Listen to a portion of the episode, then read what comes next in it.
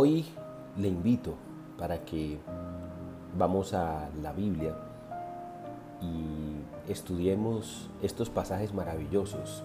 Isaías 49, del 1 al 4, nos va precisamente a, a enseñar el Señor. Y de esa manera, usted y yo vamos a, a entender lo que Dios quiere con nosotros. Vamos a ver, ¿qué dice la Biblia en estos pasajes? Dice en el versículo del 1 al 4, oídme costas y escuchad pueblos lejanos. Jehová me llamó desde el vientre, desde las entrañas de mi madre, tomó, tomó mi nombre en memoria. En este en este primer pasaje y vamos a estudiar, bueno, vamos a ver si nos alcanza el tiempo, 18 punticos, 18 puntos trascendentales. En estos pasajes donde Dios nos quiere de una manera clara y contundente hablar, porque para eso es la Biblia. Y cuando yo me acerco a Dios, ahí está Dios, que me quiere hablar, que me quiere decir, enseñar, y con sus palabras no tan solo quiere eh, enseñarme, sino guiarme, hacerme entender la manera como usted y yo debemos de pensar, tanto de Dios como de nosotros mismos. Y de eso se trata, que usted y yo como hijos nos acerquemos al Padre de los cielos. Y Él nos edifica. Entonces en este primer verso dice, oídme costas y escuchad pueblos lejanos. Jehová me llamó. Desde el vientre, desde las entrañas de mi madre, tuvo mi nombre en memoria. Y el primer énfasis y esta primera enseñanza es eso, que Dios me llamó a usted, a mí. Nos ha escogido y nos ha apartado desde las entrañas de nuestra madre. O sea, quiere decir que esto borra por completo cualquier argumento que de pronto usted tenga creyendo que de pronto no somos un error, una equivocación, una improvisación, que vine al mundo simplemente por una casualidad y eso no existe. Dios no es Dios de casualidades. Dios es un Dios maravilloso y bueno y todo lo que hace Dios está planado, planeado, dirigido. Todo está fríamente calculado, definido por Dios.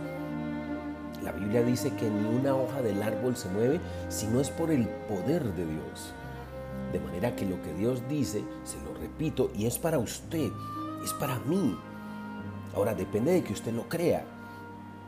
Yo creo en lo que dice Dios en este pasaje. ¿Y Dios qué dice en este pasaje? Escucha pueblos. Dios me llamó desde el vientre, desde las entrañas de mi madre. Tuvo mi nombre en memoria. Qué cosa tan espectacular, tan maravilloso. Lo que Dios quiere enseñarme, decirme que Dios me planeó, que Dios me escogió, que Dios me puso nombre, que Dios tiene planes para mí, porque Dios no se toma la molestia de escogerme, de apartarme simplemente para vivir de manera desordenada y que mi vida no tenga sentido y razón.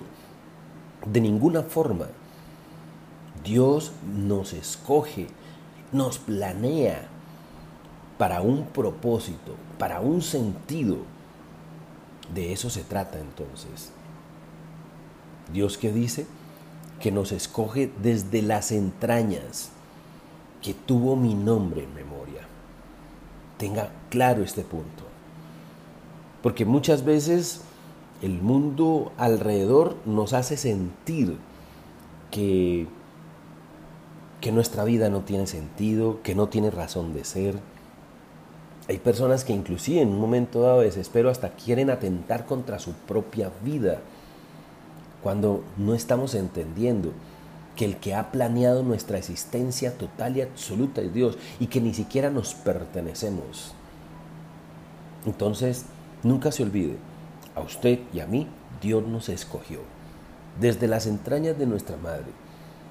Somos hechura, diseño, creación maravillosa y divina del Señor. El segundo punto, puso mi boca como espada aguda. De eso se trata. Entonces, ¿para qué me escoge Dios? Para que mi boca sea como espada aguda. Dios me escoge para que yo hable su palabra, para que yo me convierta en multiplicador del mensaje de Dios. Lo que yo habla, lo que yo diga, el mensaje que salga de mi boca, tiene que salir conforme a lo que Dios es y lo que Dios piensa. De eso se trata. Entonces, cada uno de nosotros hoy debemos de reflexionar. ¿Cuáles son esas palabras? ¿Qué es lo que, lo que comunico? Muchas veces mi lenguaje no va acorde al que me llamó, al que me escogió, a lo que yo soy. Soy templo del Dios viviente, dice el Señor en Primera de Corintios. Soy su escogido, soy su apartado. Usted y yo somos sus hijos.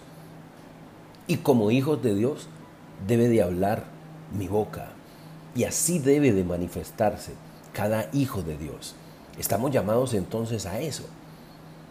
Por eso mi boca se convierte como espada aguda, porque voy a hablar cosas que a la gente no le van a gustar y que muchas veces ni siquiera muchos van a entender. Pero yo hablo como el Hijo de Dios que soy. Claro que sí.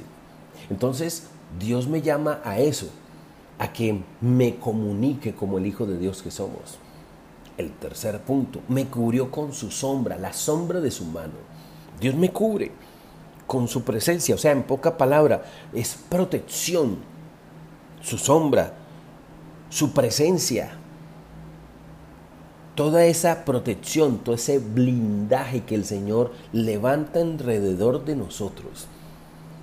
Dios ha querido siempre estar conmigo, su sombra. La sombra, haga de cuenta como cuando uno está eh, eh, en un día caluroso, donde el sol está inclemente. Y entonces usted está buscando una sombrita, no ventea nada. En una de, mis idas a la Tierra Santa, en varias oportunidades, en el desierto del Negue, en el desierto del Sahara, en esos lugares, hay temperaturas que llegan en momentos hasta 50 grados en la sombra. Imagínense lo desesperante. Y uno busca siempre una sombrita, una sombra para protegerse, para que ese sol inclemente no te lastime, no te haga daño. Bueno, dice Dios que Él puso su sombra sobre cada uno de nosotros. Él puso su sombra para protegerme, para guardarme. Ahí está el Señor. No me dejará, no me desamparará, cuidará mi vida.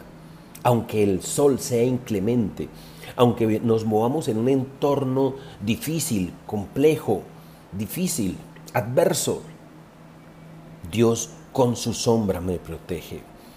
Dios me blinda, Dios me guarda.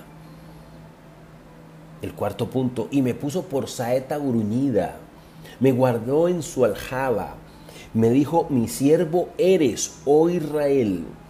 Me puso por saeta bruñida, saeta, una saeta que se lanza al aire. Claro, de eso se trata. Dios quiere entonces que usted y yo irrumpamos en esta sociedad, en este mundo. Dios no me hizo así simplemente para quedarme quieto y en silencio. No, todo lo contrario. Me puso como saeta gruñida. Dios me ha escogido y apartado. Me ha hecho su saeta. Una saeta que debe de ser todos los días lanzada.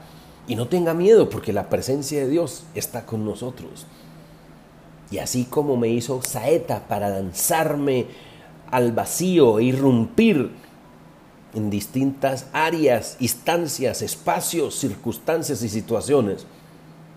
también me guarda en su aljaba. Claro. O sea, es una conjugación.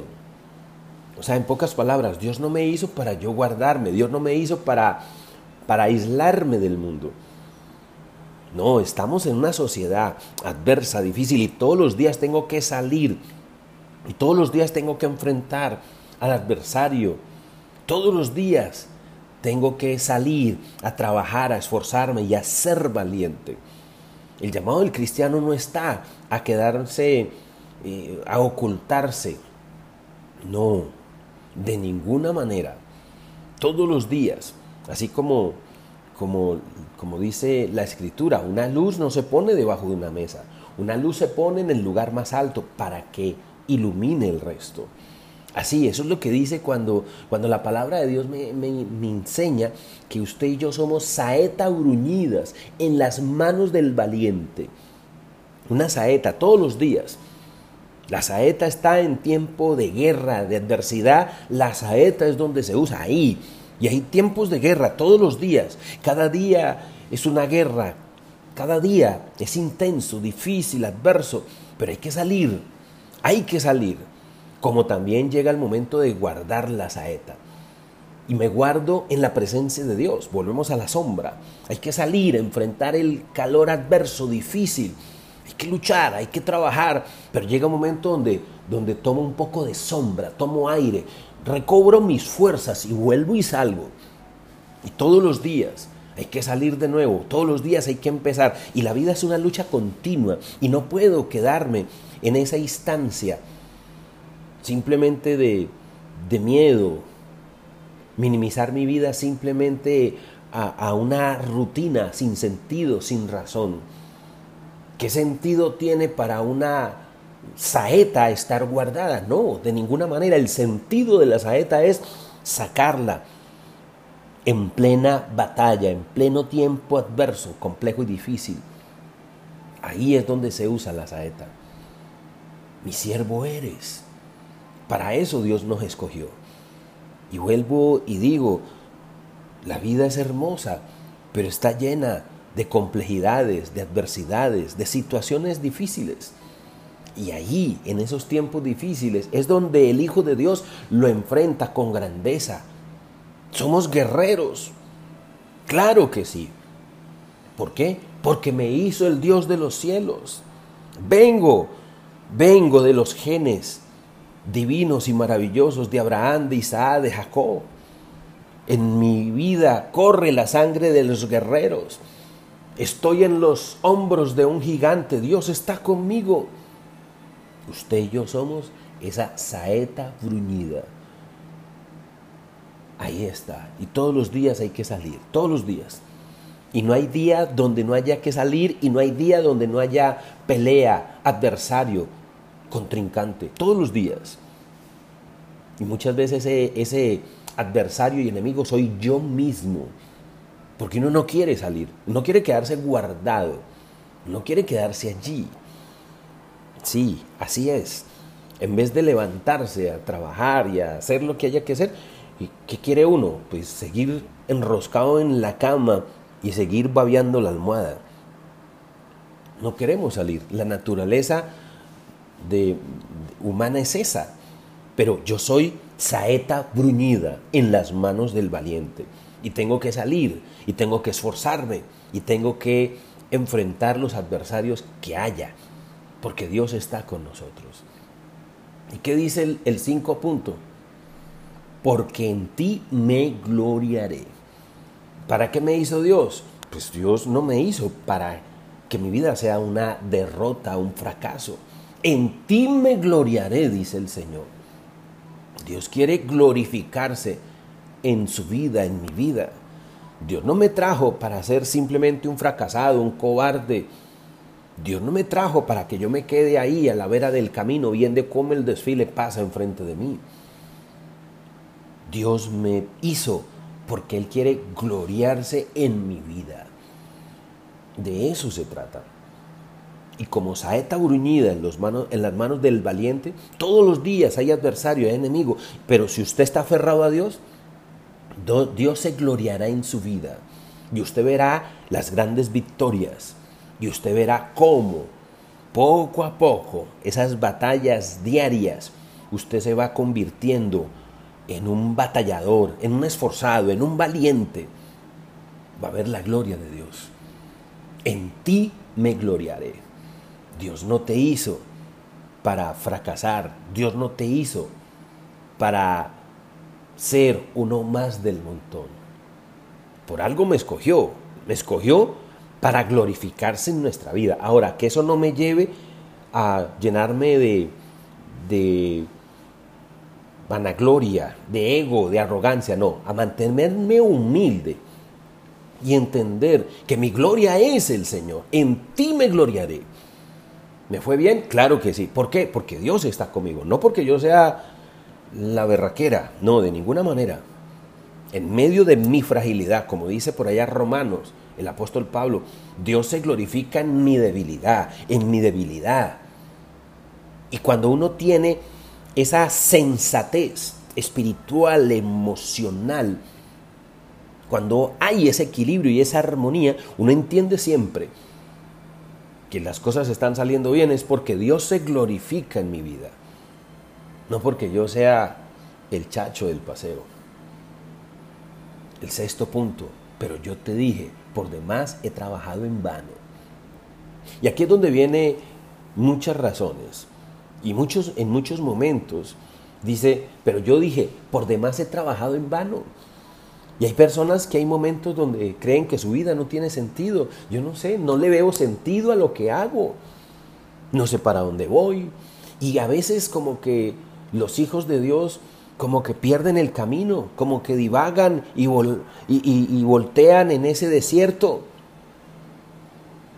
Y ahí es donde en esos momentos, cuando se pierde el cristiano, el Hijo de Dios, cuando se sale del camino, cuando la sombra del Señor no está sobre mi vida, cuando me distraigo, cuando quito la mirada del Señor, porque cuando yo quito la mirada del Señor, en ese mismo momento me sucede como a Pedro.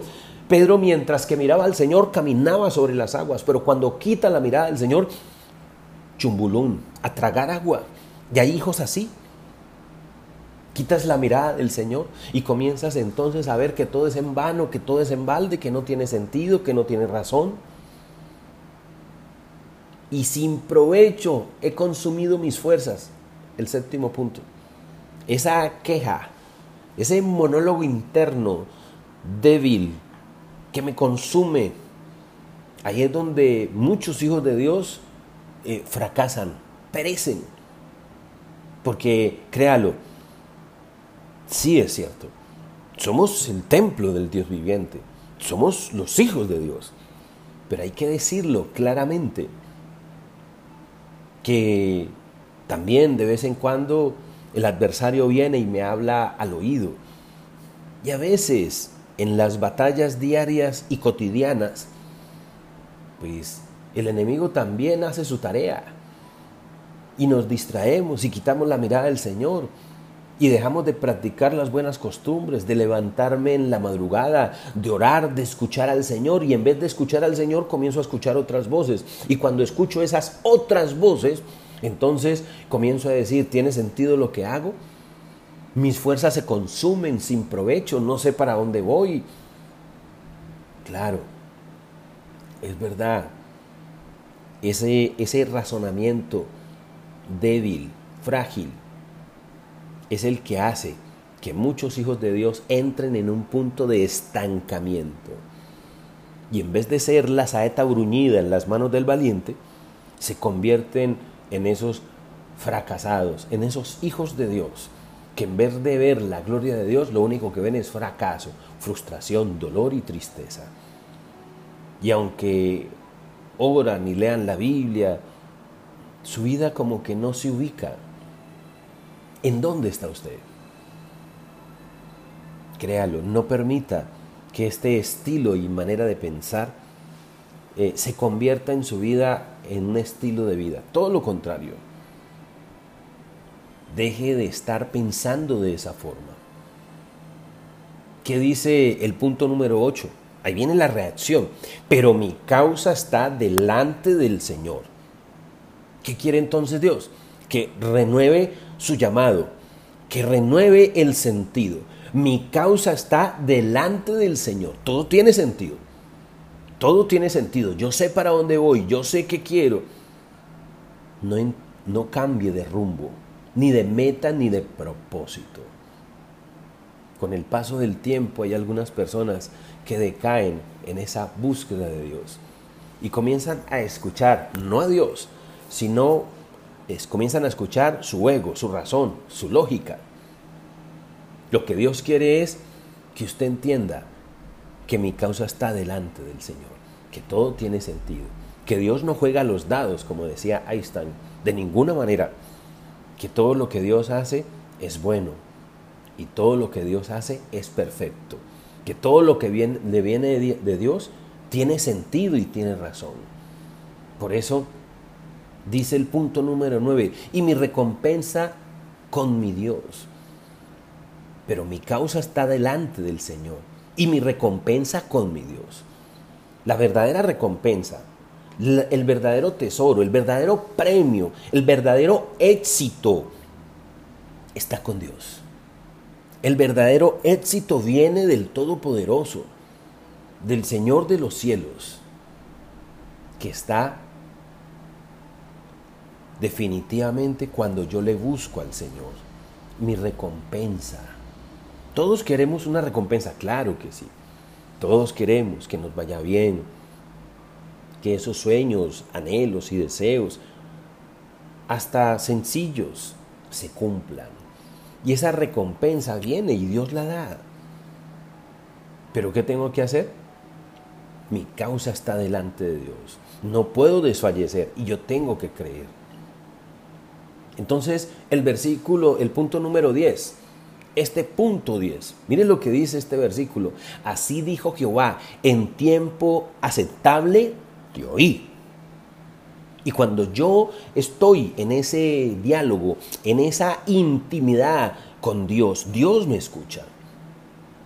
Claro que sí, ahí está Dios escuchando mi ruego, mi súplica, mi dolor, mi queja. Claro, Dios está ahí para escucharme.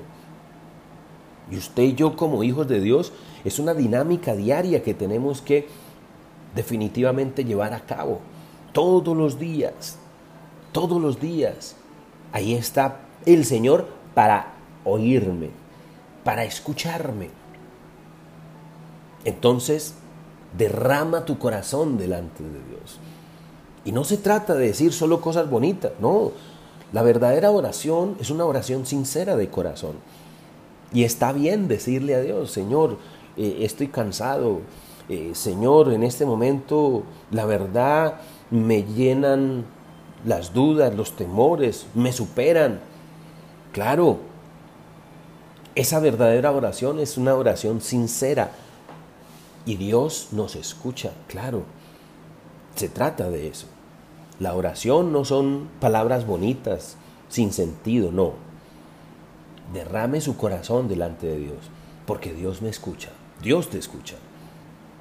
Entonces, el Dios de los cielos está ahí para escucharme. Y cuando usted derrama su corazón delante de Dios, sus miedos, sus, sus tristezas, sus angustias, Dios entonces está ahí para escucharme. Y tan solo con el hecho de yo de abrir mi corazón y derramarlo delante de Dios y que Dios me escuche, hay sanidad. Ahí hay milagros, prodigios y señales. Pero esa es la dinámica. Dios conoce lo que usted y yo somos. Y lo que Dios pretende es que usted y yo desarrollemos ese diálogo continuo todos los días. Derrama tu corazón delante de Dios y Dios te va a oír. El versículo, el punto número 11. Óigalo bien. Y en el día de salvación te ayudé. Ahí está. ¿Cuál es la respuesta? Dios me ayuda. Pero ¿cómo te va a ayudar si no, si usted no le dice a Dios que tiene? Si mantenemos aparentando lo que no somos. Dios nos va a ayudar. En el día de salvación te ayudé. Entonces, Dios no va a responder a aquella oración que usted no le hace. Porque aunque Dios sabe lo que usted necesita, Él está esperando que usted confíe en Él, que usted derrame su corazón delante de Dios. que usted desarrolle ese diálogo íntimo, sincero, claro, profundo ante su papá Dios. Esa relación amorosa, espectacular, es la que Dios está esperando de nosotros. De manera que ahí viene la salvación de Dios. Ahí es donde Dios va a glorificarse. Dios me ayuda, Dios me ayuda. En esos momentos difíciles, complicados. Sí, porque todos no somos iguales y todos los días no son lo mismo. Y hay días donde anímicamente de pronto usted no está en su mejor momento. Y esos días vienen y llegan, claro que sí. Pero yo qué tengo que hacer? Derrama tu corazón delante de Dios. Dios me va a oír y el Señor me va a ayudar. Me salvará con su mano poderosa. Estará ahí. Quitará el doble ánimo.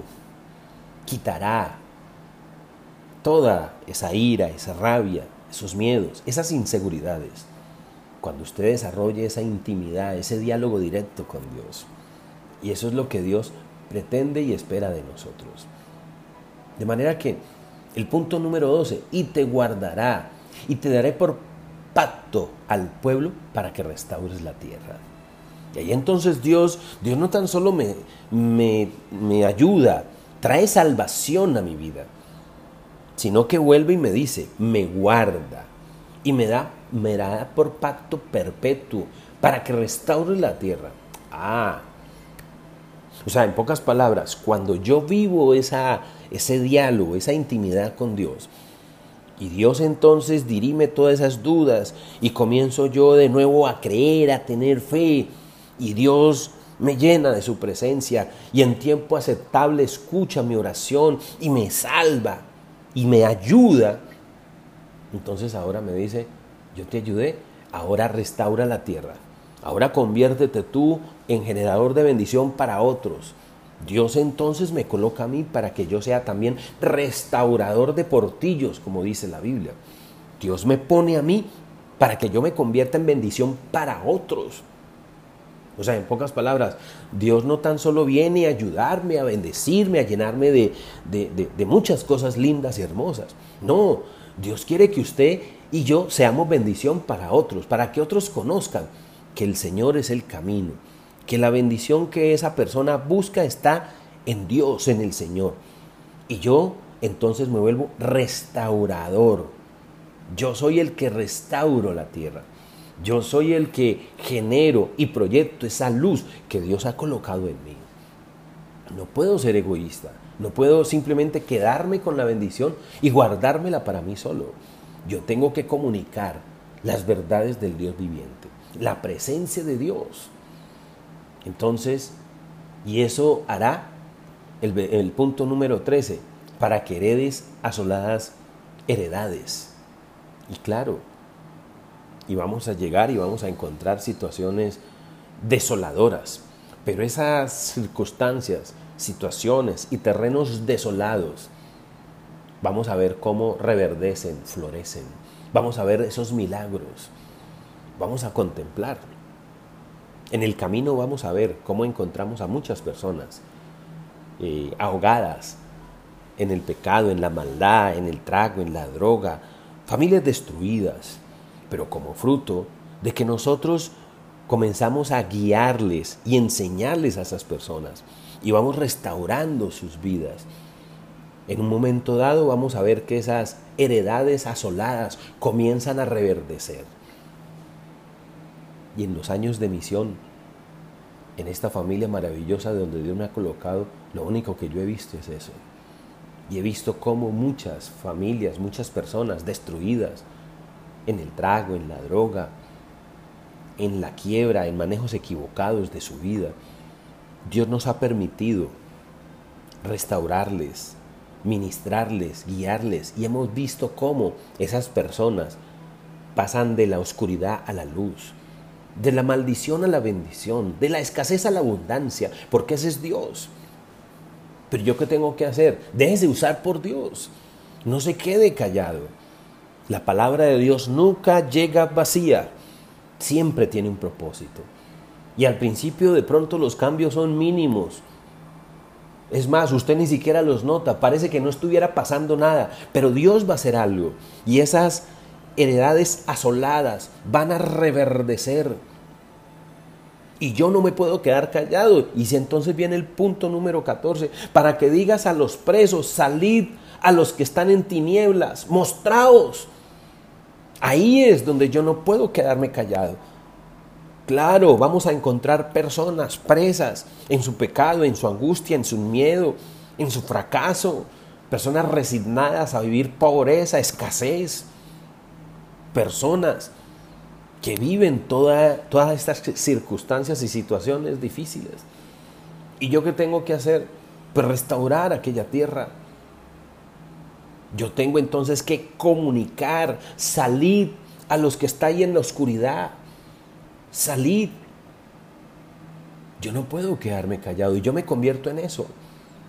En promotor, divulgador, difundo este mensaje que restaura vidas, que restaura familias, que restaura hogares.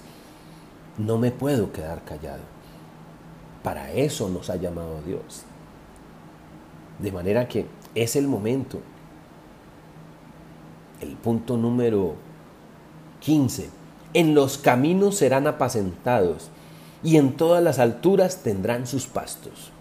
Ahí, esa heredad asolada comienza a reverdecer comienzan a ser apacentados por esa provisión maravillosa que es la palabra de Dios todos los días, apacentados en el Señor, alimentados por su palabra, por su presencia, por su misericordia. ¿Y sabe qué dice? El punto número 16, no tendrán hambre ni sed, ni el calor ni el sol los afligirá. Dios hace todo eso a través de cada uno de nosotros. Y esas personas que antes se ahogaban en penas, en tristeza, en dolor, que los afligía el hambre, la sed, el sol, que su vida estaba sin sentido y sin razón, comienzan a ver esos milagros maravillosos que ocurren cuando yo comienzo a creer, a tener fe en el Señor. No tendrán sed ni hambre, ni el calor los afligirá. Dios está ahí. Y eso es lo maravilloso. Y ese es el propósito de Dios para nuestra vida. El siguiente punto, el 17. Porque el que tiene de ellos misericordia los guiará y los conducirá a manantiales de agua y convertirá en caminos todos sus montes y mis calzadas serán levantadas. Ahí es, claro. Dios me lleva, me guía. ¿Cuál es la clave? Escuchar a Dios y su palabra y dejarme guiar. ¿Cuál es la clave? No quedarme callado. Dejarme usar por Dios. Eso es lo que Dios tiene para nosotros. Y que comencemos a proclamar a los cuatro vientos y a decir que Jesucristo es el Señor, que Él es el camino, la verdad y la vida. No me puedo quedar callado. ¿Por qué?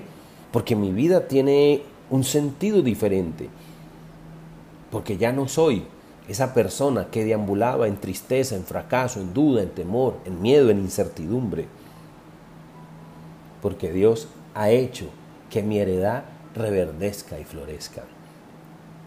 La invitación es para todos ustedes, que hoy cambiemos de actitud y dejemos que Dios, en su inmensa misericordia, nos vaya guiando, nos vaya enseñando el camino que el Señor es y el propósito que tiene para cada uno de nosotros. Les invito a que oremos. Señor, en este momento maravilloso y espectacular, nos acercamos a ti, creyendo y entendiendo que tú eres el Dios omnipotente, que nos enseña ese camino que eres tú. Claro que Dios nos ha escogido. Desde el vientre de nuestra madre el Señor nos escogió. El Dios de los cielos te ha escogido y nos ha apartado para vivir conforme a su palabra. Que Él me escoge, claro que sí. Y que me coloca para que yo comunique sus verdades, su palabra, su presencia, su poder. y que me convierte como en esa aljaba, como esa espada bruñida en las manos del valiente, para que todos los días enfrente la adversidad, las dificultades, porque la voluntad de Dios nunca será que yo me quede escondido o simplemente reducido a nada.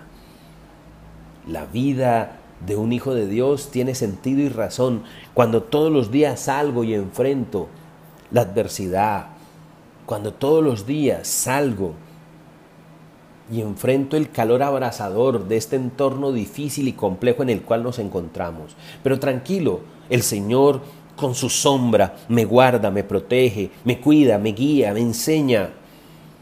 El Señor está con nosotros. Nada me pasará. Porque Dios está ahí y Él se glorificará. Y llega momentos donde de repente en esos bajones espirituales, como existen también bajones espirituales, emocionales, de pronto usted diga, mi, vida no tiene sentido, no sé qué estoy haciendo. Y ahí en esos momentos es donde Dios se presenta para escucharte, para oír tu conflicto interno, tus dudas, tus miedos, tus inseguridades, todos esos miedos que abordan, que se presentan en ti. Y entonces viene Dios y me dice, en tiempo aceptable te oí y yo me glorificaré en ti. Y lo que Dios quiere hacerme entender es eso, que Dios se glorificará en cada uno de nosotros y que mi vida tiene sentido, razón, propósito y que no puedo alejarme de Él. Todo lo contrario, que Dios traerá su presencia y su misericordia y que lo único que Dios quiere es usarme a mí como esa aljaba, como esa espada todos los días Dios me quiere usar y yo soy comunicador de buenas nuevas, yo soy restaurador de portillos. ¿Cuántas veces el Hijo de Dios, en vez de restaurar y de comunicar las buenas nuevas, termina comunicando es miedo, inseguridad? Ahí es donde cada uno de nosotros tenemos que entender que si yo soy el Hijo de Dios, entonces comunico las cosas de Dios. Yo no puedo comunicar oscuridad, maldición, pobreza y escasez. Nosotros estamos llamados a comunicar bendición.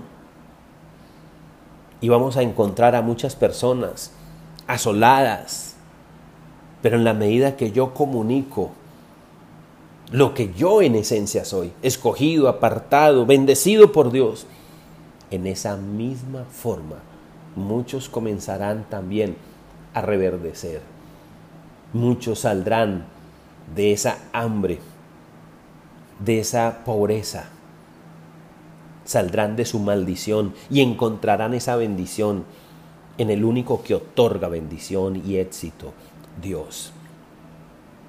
Señor, te damos gracias porque estás hoy con nosotros, porque tú eres bueno, porque tú eres fiel, porque tu misericordia es para siempre.